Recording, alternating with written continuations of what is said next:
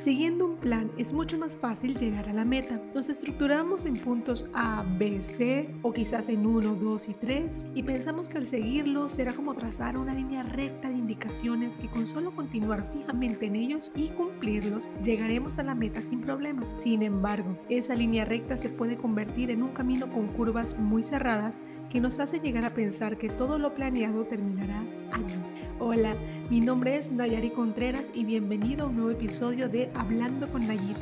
El tema de hoy se llamará Los planes.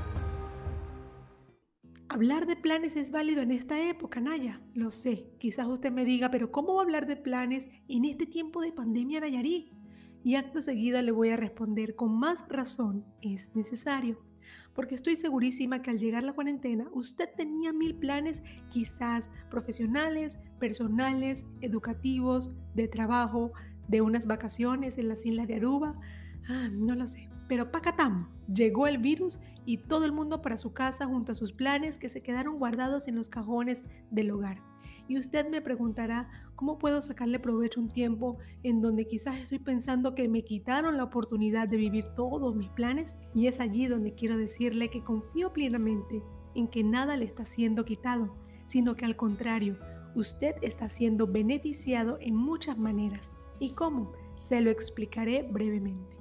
Usted quizás solo vea en este momento un panorama de desespero y de preocupación, y es por eso que quiero que veas conmigo que en ocasiones lo que ocurre sin esperar nos saca de nuestra zona de confort, de nuestro camino de puntitos trazados y nos da una fuerte sacudida que nos lleva a un sentido más hermoso de lo que vivimos. Por ejemplo, un padre o una madre de familia que llegaba agotada a su casa sin poder ver a sus hijos, ahora está trabajando desde casa compartiendo con ellos y por demás con su familia. Una persona que quedó desempleada apenas comenzó la pandemia consiguió dones y talentos para colocar su propia venta de comida.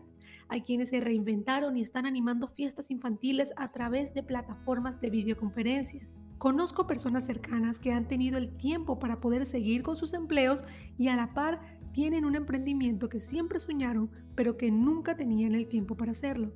Y wow, qué bonito ver esto. Yo solo les puedo decir que cada día que pasa me convenzo más y más que los planes de Dios son mucho mejores y mayores que los nuestros. Y en el proceso de cambio de plan, ¿es válido sentirme triste? Por supuesto. Estamos siendo acá, siendo humanos, sintiendo, expresándonos. Tus sentimientos tienen esos días que solo quieres estar solo o quizás estos días que quieras tener mucha compañía. Pero te digo algo, no dejes que tus sentimientos gobiernen ese pensamiento emprendedor que tienes. Eres mucho más que el temor que puedas sentir. Tus planes quizás no son los mismos que hace seis meses, pero créeme, lo que tienes ahora son pensados con sabiduría, con detenimiento. Has tenido el tiempo preciso para poder arrancar ese proyecto pese a la adversidad.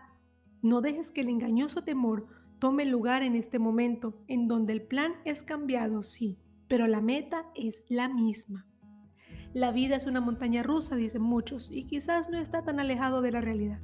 La diferencia es con qué mentalidad la estamos viviendo, siendo una persona que sigue dejando su plan engavetado en ese cajón viejo o somos de estas personas que no nos importa si cambiamos en plan, lo importante es continuar caminando hacia la meta. En este momento quiero animarte te exhorto a que no mires con menosprecio ese don que tienes, ese talento guardado que no quieres exponer. No te cierres a pensar quizás que por tu edad no puedas amoldarte a la tecnología de hoy en día. Al contrario, empodérate de conocimiento para poder hacer eso que tanto deseas. Es un tiempo difícil, sí, vaya que lo ha sido. Estábamos en nuestra pequeña burbuja de normalidad y nos explotaron como pompas de jabón, como dice la canción. Pero no exasperes, porque en medio de la dificultad tu plan está siendo guiado por el mejor maestro, creador de planes, caminos y senderos para que camines con firmeza hasta lograr lo que deseas. Dios está contigo. Gracias por escuchar una vez más mi podcast Hablando con Nayita. Ya estamos en varias plataformas y eso me contenta mucho, pues llegar a muchas más personas es la meta. Ven, yo quería ser locutora, pero mi plan ha cambiado y me amoldé a este montón de aparatitos y ahora soy una podcaster. Oh my god, como dice mi papá.